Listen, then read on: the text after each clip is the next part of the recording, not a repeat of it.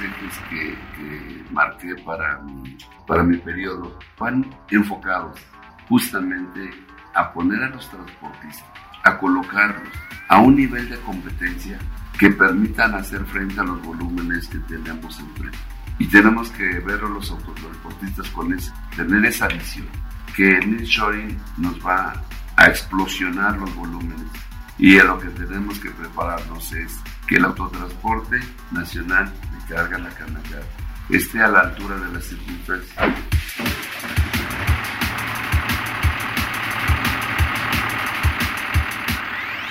Bienvenidos a Ruta TIT, un espacio de conversación en el que platicaremos con los personajes más relevantes del autotransporte en México, para escuchar de viva voz sus puntos de vista sobre los hechos y eventos de mayor impacto para el sector. En cada emisión abordaremos un tema de gran interés para los empresarios transportistas y de logística, con la misión de acercarles información de primera mano para comprender la realidad del sector y apoyar en su profesionalización y crecimiento. Hola amigos de Ruta TIT, los saluda Ricardo Lira. Me da mucho gusto acompañarlos en este episodio en ausencia de Daniela Rodríguez. En esta ocasión estamos realmente de manteles largos porque podremos platicar con el personaje del momento en el autotransporte de carga. Me refiero, por supuesto, a Miguel Ángel Martínez Villán, quien hace unos días rindió protesta como nuevo presidente nacional de la Canacar. Ante más de mil transportistas fuimos testigos y autoridades como Adán Augusto López, secretario de Gobernación, Jorge Nuño, secretario de Infraestructura, Comunicaciones y Transportes, Sergio Salomón Céspedes, gobernador de Puebla, entre muchas otras personalidades que se dieron cita. Para esto me acompaña aquí, en las instalaciones de Canacar, Nancy Valderas, quien también ha seguido muy de cerca a nuestro invitado. Hola Nancy, ¿cómo estás? ¿Qué tal? Pues muy bien, muy feliz y agradecida de tener al micrófono a uno de, los personajes más relevantes en, la industria del autotransporte, tanto por el cargo que ahora desempeña, tanto también por su trayectoria, ya que es un empresario destacado dentro del autotransporte de carga. Así es, Nancy, un empresario muy destacado y ahora presidente de la Canacar. Eh, sin más preámbulos, permítanme darle la bienvenida a nuestro invitado. Hola, Miguel Ángel, un placer platicar contigo. Ricardo Nancy, muchas gracias por, por, sus referencias y estoy aquí a sus órdenes ahora con, con este nuevo encargo que, bueno, a partir de, del 29 de marzo ya soy presidente de una cámara tan importante como es la Canacar. Muy bien, Miguel Ángel, pues cuéntanos, nos gustaría iniciar por qué es lo que te motivó, lo que te motiva para ser presidente de la Canacar. Mira, Ricardo, el, el no fue fácil la decisión. Yo lo conversé con mi familia. Tengo 40 años en la industria del autotransporte. Tengo 25 años participando en Canacar en el Consejo Ejecutivo. Y también he visto a jóvenes, mujeres queriéndose integrar, voces queriendo ser escuchadas y con muchas ganas de participar todos juntos. Y consideré que este era el momento. Voy a trabajar para que todo junto, lo que te acabo de mencionar, se lleve a cabo para lograr tener un mejor autotransporte, un mejor México y de frente a los tiempos que requiere el país. Esa fue mi principal motivación.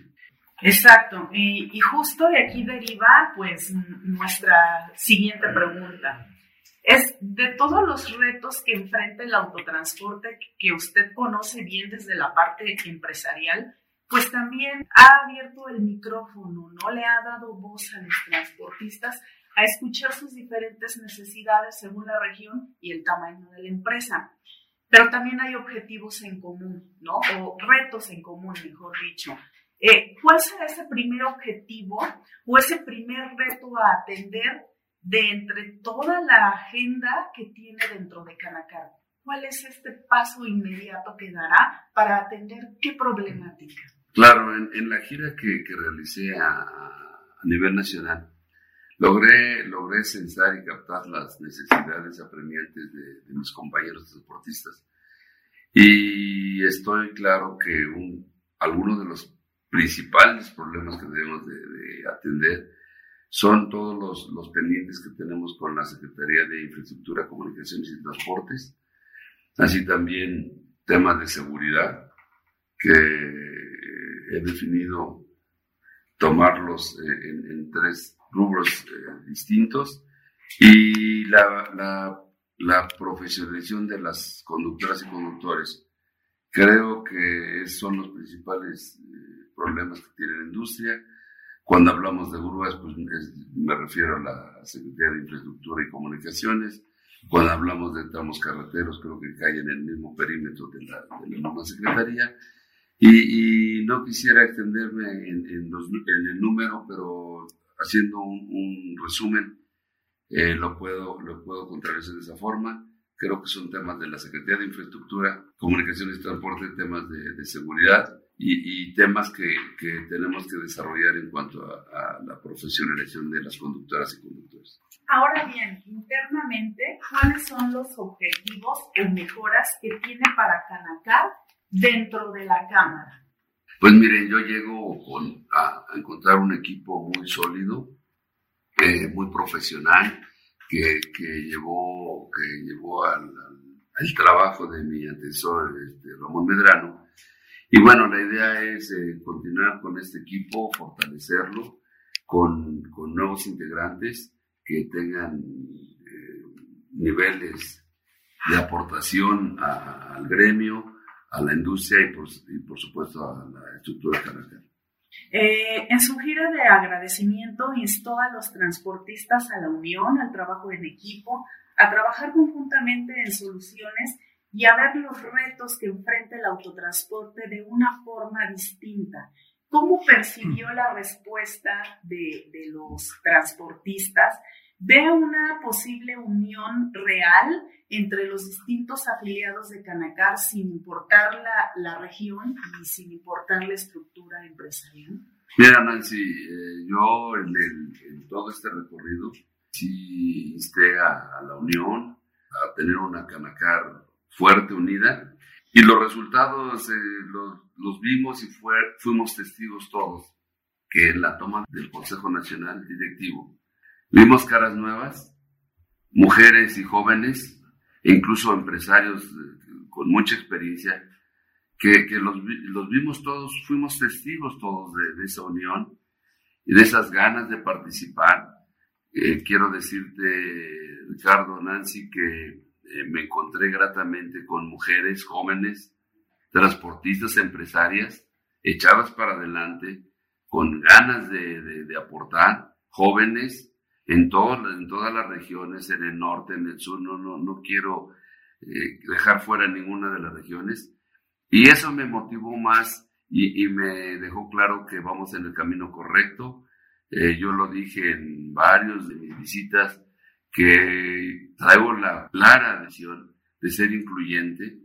Las nuevas generaciones son las que hoy están llevando las compañías y creo que es donde, donde no podemos este, perder tenemos que hacer una, hacer de Canacar una Canacar abierta, incluyente, participativa, y creo que fue, fue claro lo que vimos el día de la toma de protesta de todos los integrantes del Consejo. Esto me motiva y me da mucho gusto. Ahora hablemos de sus tres principales ejes, de sus ejes de trabajo. Eh, muy importante, eh, pues la modernización de flota. Esto en un contexto en donde sabemos que cada año eh, envejece más el autotransporte de carga en el país. ¿Cómo lograr una renovación vehicular cuando el rezago es multifactorial? ¿Cuál es su estrategia? Estoy clarísimo que es una asignatura que tenemos que resolver.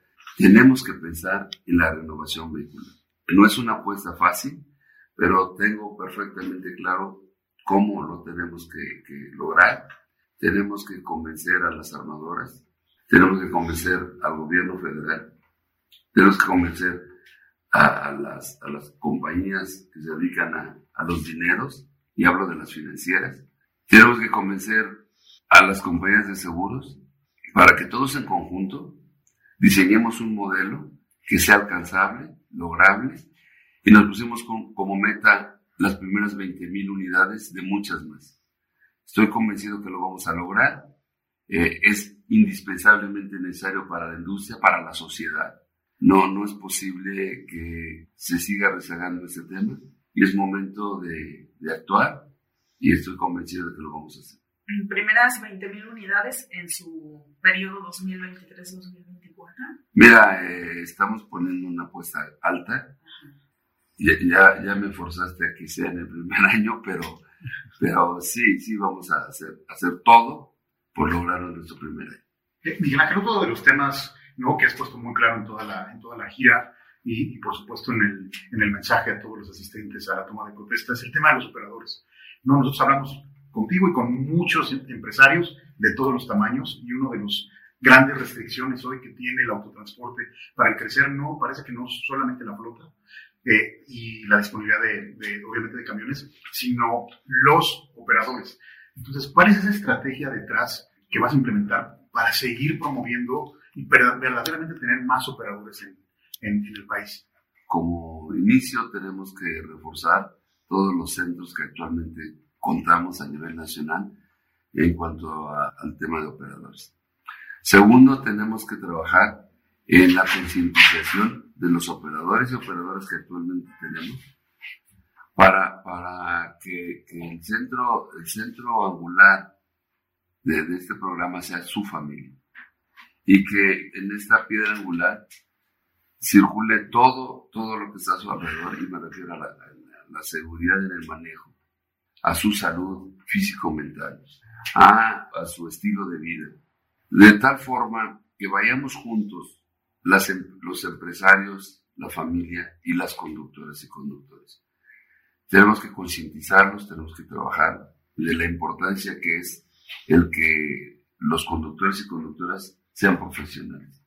Estoy convencido que con esto lograremos que la, que la profesión de operadoras y operadores, nuevamente se vuelva una, una actividad aspiracional, porque eso lo, hemos perdido mucho. Eso lo hemos perdido mucho y, y estoy convencido que logrando concientizar a nuestros operadores y operadores, lograremos que se vea de otra forma esta, esta profesión tan loable. Es una profesión que, que está muy bien pagada, muy bien remunerada y creo que es donde tenemos que trabajar mucho. Y por último, cuando tú me dices la, la, preocupación de la falta de operadores, he de reconocer que es correcto, pero tenemos que trabajar nuevamente, repito, en los centros de capacitación que hoy, hoy tenemos operando, fortalecerlos y crear muchos más. Oye, Miguel en este mismo punto, eh, ¿habría, digamos, una acción particular para que todos los socios de Canacar, eh, de alguna manera, haya un compromiso del cuidado al operador. Justo hablé de, de, la piedra angular, que sea la familia, y justamente es donde tenemos que trabajar, un involucramiento que sea integral, porque sí, como todos sabemos, la actividad de, de, las conductoras y conductores, pues se describe en, viajes largos, en donde de repente pues te tienes que despegar de, de tu tu hogar por una o un par de semanas. Y, y, eso es lo que tenemos que empezar a trabajar de manera muy importante.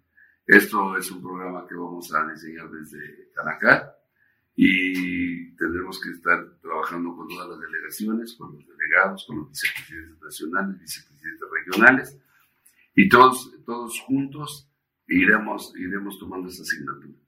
Y dentro de las empresas, eh, porque si bien Canacar está haciendo una labor importante eh, con sus semilleros, me parece que también dentro de las empresas se, se podría difundir como esta, esta ideología mucho más humana, mucho más de concientizar a cada uno de mis operadores, ¿no? No solo los nuevos que están en formación, sino quienes ya están conmigo en empresa. ¿Ahí planea algún, alguna estrategia especial de, de, de difundir información? Pues justo, tocaste el eh, de, una muy buena forma, porque ese es el alcance. El alcance es, digo, hoy en día muchas compañías, muchos colegas lo hacen de una forma extraordinaria, excelente, yo creo que de ahí es de donde debemos tomar el, el ejemplo y el ejercicio, porque cuando hablemos, tú lo mencionaste, Nancy, el tema de ser más humanos. Y, y estoy, estoy convencido que estamos ya en ese proceso. Muchos empresarios, pequeños, medianos y grandes, cada vez tenemos más conciencia de la importancia que tiene el trato hacia, hacia nuestros compañeros operadores y operadores y va muy en línea con, con lo que comentaste. Y una vez desarrollado el programa, pues lo tendremos, como, como se lo dije hace un momento, pues que difundir con el apoyo de toda, toda la estructura. Eh, mi siguiente pregunta está muy relacionada justo con la seguridad de los operadores. Era algo muy, muy usual que en su gira de agradecimiento, pues había transportistas participando, levantando la mano por sus operadores, diciendo, yo te pido mayor seguridad por mis operadores en carretera. Este es uno de sus ejes, pero aquí lo relevante es que se, se añade seguridad de operadores, la seguridad de la carga y seguridad también de los vehículos, de las, de las unidades. En este sentido, nos gustaría saberlos cómo, desde dónde piensa eh, impulsar o, fortalecer la seguridad carretera en el país, pues en un contexto de repunte de, robos en el autotransporte de carga. Sí, efectivamente, fue un reclamo que, que escuchamos a nivel nacional. En todos los rincones hubo, esa, esa petición, esa solicitud y bueno, eh, nos hemos estado dando la tarea, eh, ya tenemos un acercamiento con la Secretaría de Gobernación. Sí, sí tenemos ya un acercamiento, como yo lo comenté en la gira, que vamos a tener una cercanía con las autoridades de los tres niveles de gobierno y refiriéndome específicamente a seguridad. Ya lo estamos logrando, ya tenemos un, hemos tenido ya agenda para el próximo mes con, con la Secretaría de, de Gobernación, eh, secretario de la Defensa Nacional, donde le, hemos, le vamos a exponer cuál es la situación, qué necesitamos. Yo lo, lo comenté en varios sitios de mi gira, que ya no, ya no vamos a hablar cuando, cuando, se, cuando ustedes escuchen de autotransporte de seguridad, Solamente van a escuchar temas de la seguridad, de la integridad de las operadoras y operadores en carretera, de la seguridad de la mercancía que nos confían nuestros clientes y de la seguridad de nuestros activos, que es la herramienta de trabajo de nuestras operadoras y operadores y que es nuestra maquinaria con la que podemos producir. Y el resto, el resto de la seguridad no nos corresponde a nosotros. Esa es una, es una responsabilidad que, que, sale del perímetro de lo que nosotros necesitamos para que nuestros, nuestro, nuestros negocios funcionen y gestionen de la mejor forma. Entonces, esa es, esa es la forma como vamos a hablar de la, de la seguridad en, en, en, este periodo. Y estamos trabajando en esto y estamos, vamos a ser escuchados. No es una tarea fácil, pero creo que, que la vamos a lograr resolver de la mejor forma. Déjame tomar este comentario, Miguel Ángel, porque estamos viendo, ya se demostró en el tema de la, de la asamblea, si estás buscando abrir mucho más canales de comunicación eh, con el gobierno a nivel federal, estatal e incluso a nivel municipal, porque también a nivel municipal hay de repente detalles importantes. Sí, es correcto. Eh, también es algo que yo escuché en toda la gira. Y bueno, en esta ocasión, como ustedes lo vieron en, en el evento, pues tuvimos funcionarios de los tres niveles de gobierno. Pero eso, eso lo tendremos que hacer en todas las regiones, en todos los estados.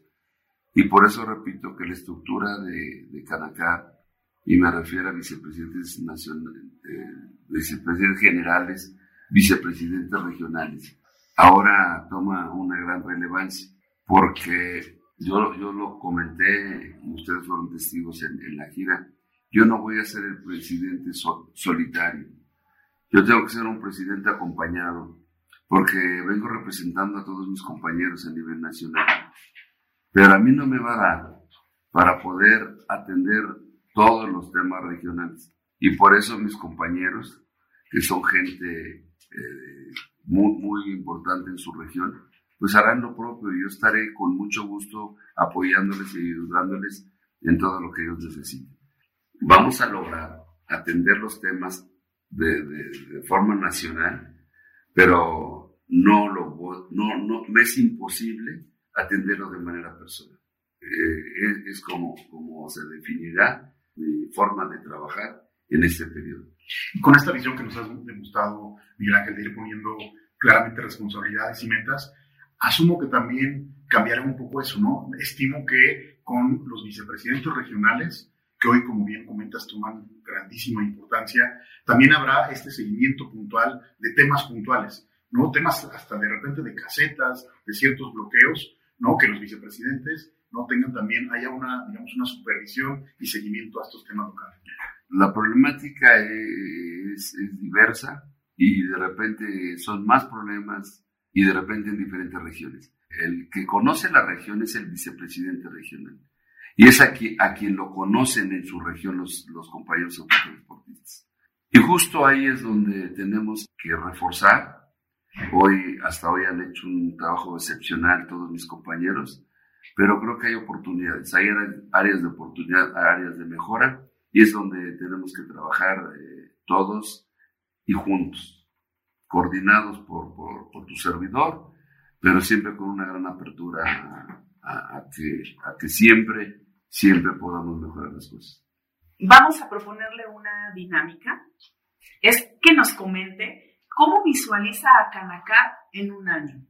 Pues mira, estoy, llegando, llevo unas horas de estar tomando el, asiento y estamos eh, reestructurando la Canacar y la reestructura no solamente va a central, va a ser a nivel nacional y, y que sea una, una Canacar fresca, dinámica, propositiva, con profesionales.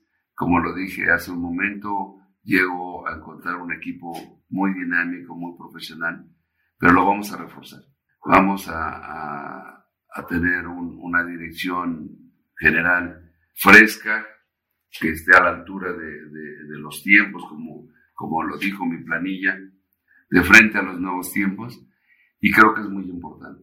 Sí vamos a, a revolucionar lo que, lo que todos mis compañeros expresidentes han hecho, que lo han hecho de manera fenomenal. Sin en cambio hay que, hay que reconocer que todo, todo cambia y Canacar tiene que, que ponerse a la altura de, de, los retos, a la altura de las necesidades y, y, ese es el objetivo que yo quiero lograr. Dios mediante cuando este primer año concluya, volver hacia atrás y ver que el trabajo está mejor realizado cómo visualiza a los socios en un año. Ya nos habló del equipo cercano, de las piezas clave dentro de Canacar. Ahora viene a todos esos afiliados a los que abrió el micrófono y escuchó su voz. ¿Cómo los visualiza en un año? Y algo muy importante también, ¿qué espera de ellos en su gestión? Como primera parte, yo lo quisiera llevar eh, así en partes. La, la primera parte es que muchas de las voces que yo escuché, mujeres, jóvenes, ya forman parte de la planilla. Creo que ese es el primer paso que habla de congruencia entre lo que dices y haces.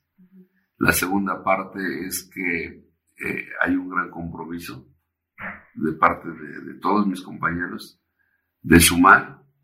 Eso es claro, eso va a ser contundente y todo en beneficio de la Cámara y por seguro de nuestros negocios. Queremos abordar algo que está en la coyuntura, eh, no podemos dejarlo de lado. Usted llega a la presidencia de Canacar en un momento pues clave para el gobierno federal y pues para toda su estructura. Se acerca un año electoral en que todos los actores políticos están enfocados en la dinámica electoral que lo que, lo que involucra la dinámica electoral.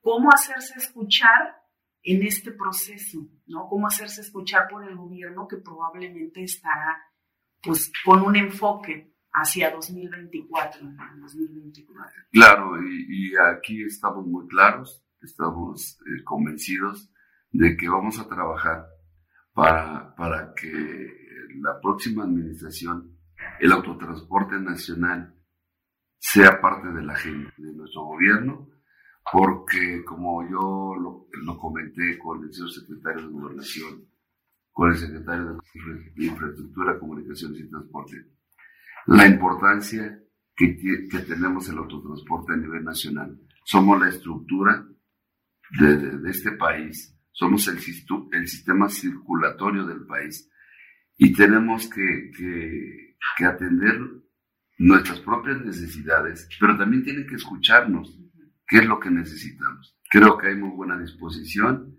y, y vamos a trabajar muy fuerte, como te digo, para hacer un programa no, no ambicioso, un, un, programa real, alcanzable, pero que forme parte de la agenda del el gobierno que debe estar claro en darnos el espacio, darnos la atención y caminar juntos.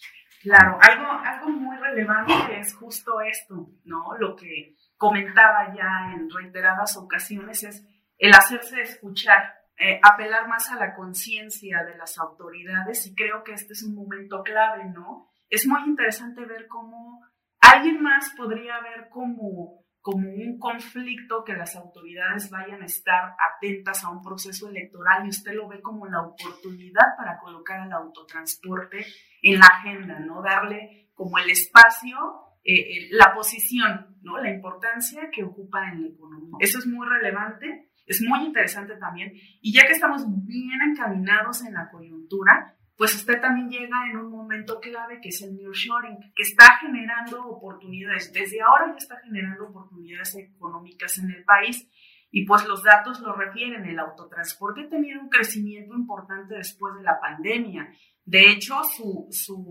importancia, su aportación en el PIB nacional está por arriba de 2018, cuando la economía venía en un crecimiento intenso, un crecimiento constante. El autotransporte está en un buen momento de demanda, aunque enfrenta retos que ya abordamos y también costos, ¿no? Que eso es parte de la economía, la coyuntura no tiene que ver con, con un personaje en específico. ¿Cuáles son sus expectativas para el nearshoring? Justo, justo los tres ejes que, que marqué para mi, para mi periodo, y, ya no quiero repetirlos porque los voy a aburrir con repetir nuevamente los tres ejes, pero van enfocados justamente a poner a los transportistas, a colocarlos a un nivel de competencia que permitan hacer frente a los volúmenes que tenemos enfrente. Yo veo muy claramente que estamos viviendo la misma época de hace más de 20 años con el NAFTA. Cuando el NAFTA llegó, no, nos, nos costó un poquito entender de qué tamaño era el monstruo. Ya pasaron los años y vimos el antes y el después. Y yo veo claramente que estamos en el mismo momento. Y tenemos que ver a los autotransportistas con ese, tener esa visión. Que el nearshoring nos va a explosionar los volúmenes.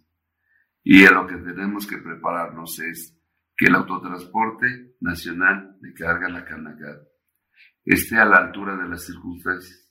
Y no veo cómo si no tomamos estos tres ejes a los que refiero. Yo no veo cómo poder hacerles frente si no renovamos la flota, si no resolvemos los temas de seguridad y si no profesionalizamos a nuestras operadoras y operadores. Fue, fue un análisis que, que, hicimos mi equipo y yo del cómo teníamos que, que presentar esta nueva, esta nueva administración y que vaya muy ad hoc a lo que el autotransporte requiere. No es cosa menor, hay que trabajar, pero si no lo hacemos hoy, mañana nos vamos a repetir y eso no va a pasar. Estamos convencidos de que tenemos que trabajar muy fuerte. Eh, yo en la gira escuché a mucha gente interesada en sumar y, y lo, porque digo, una cosa es que te digan y otra cosa es cuando ves que lo hacen. Y a mí me dio mucha, mucha alegría, mucha felicidad ver que el, pasado 29 de marzo cumplieron su palabra y me acompañaron. Eso habla de que vamos por el camino correcto, hay mucho que hacer y lo mejor es que lo vamos a hacer. Miguel, yo quiero, yo quiero hacer mención especial porque realmente sí se vio el tema de muchas hombres y mujeres jóvenes y te noto muy, muy emocionado, ¿no? con mucho impulso, con esta, esta sangre joven. El mundo, como lo bien lo dijiste, creo que a todos nos quedó claro, la pandemia transformó al mundo, se digitalizó, y hoy los chavos están súper digitalizados, y el transporte también requiere ponerse a esa vanguardia. Por supuesto, el respeto para todos los grandes empresarios, ¿no? Como tú y como los que llevan tantos años ya, ya participando en el sector, pero, pero estás impulsando mucho el tema de los, de los jóvenes. Yo lo dije también en, la gira, tenemos que abrir espacios, abrir espacio a las nuevas generaciones. En mi caso particular, ya la tercera generación ya está súper activa. Y, debo decirles una cosa, lo hacen mejor que yo. Y porque están en otra formación, están actualizados. Tenemos que privilegiar a, a estas generaciones que, como les dije desde el principio, ellos son los que nosotros estamos ya preparando el camino para, para los que vienen, los que vienen son ellos. Eh, estoy muy contento porque veo gente capaz, profesional, preparada y bueno, creo que vamos dejando muy buenas manos este, nuestra industria. Miguel Ángel, eh, muchas gracias por tu tiempo, sabemos que agenda está muy apretada, gracias por este espacio, ha sido una gran conversación que sé que va a sentar base mucho de, de la gestión ¿no? que nos estás comentando a cargo de la Canacar. Nos gustaría que le dieras un mensaje de cierre a todos los socios de la Canacar, a todo el gremio. Pues bien, primero muchísimas gracias por, por eh, asistir aquí a las oficinas de la Canacar. Y bueno, el mensaje que quiero dejar para las autoridades, que tengan la seguridad que estaremos cerca de ellos, caminando junto de ellos y disponiéndole lo que necesitamos para la industria. Y a mis compañeras y compañeros autotransportistas, lo único que les puedo decir es que les agradezco todo toda la confianza que han puesto en nuestro equipo, que vamos a trabajar juntos, vamos a trabajar por las necesidades de las regiones y que tenemos una gran oportunidad de frente, que no nos podemos perder. Que este crecimiento que se viene con el nearshoring, que es un fenómeno que hace tres años ni siquiera lo, lo, lo veíamos, se ha vuelto una gran oportunidad regional y México es de los ganadores nos vamos a preparar para que, para que la industria en conjunto estemos listos para ese, ese gran momento que ya está empezando a llegar. Muchas gracias a todos, les mando un abrazo y pronto espero verlos de manera personal. Muy bien, muchas gracias. Nancy, muchas gracias. A la producción también, muchas gracias. Miguel Ángel, gracias. Gracias a ustedes, buenos, buenos días. Los invitamos a mantenerse informados de la actualidad del autotransporte en nuestro portal www.tit.com.mx y en nuestras redes sociales. No olvides activar las notificaciones para enterarte cuando un nuevo episodio esté disponible. Recuerden que nos encontramos el próximo episodio en la ruta correcta, por supuesto, en la ruta TIT.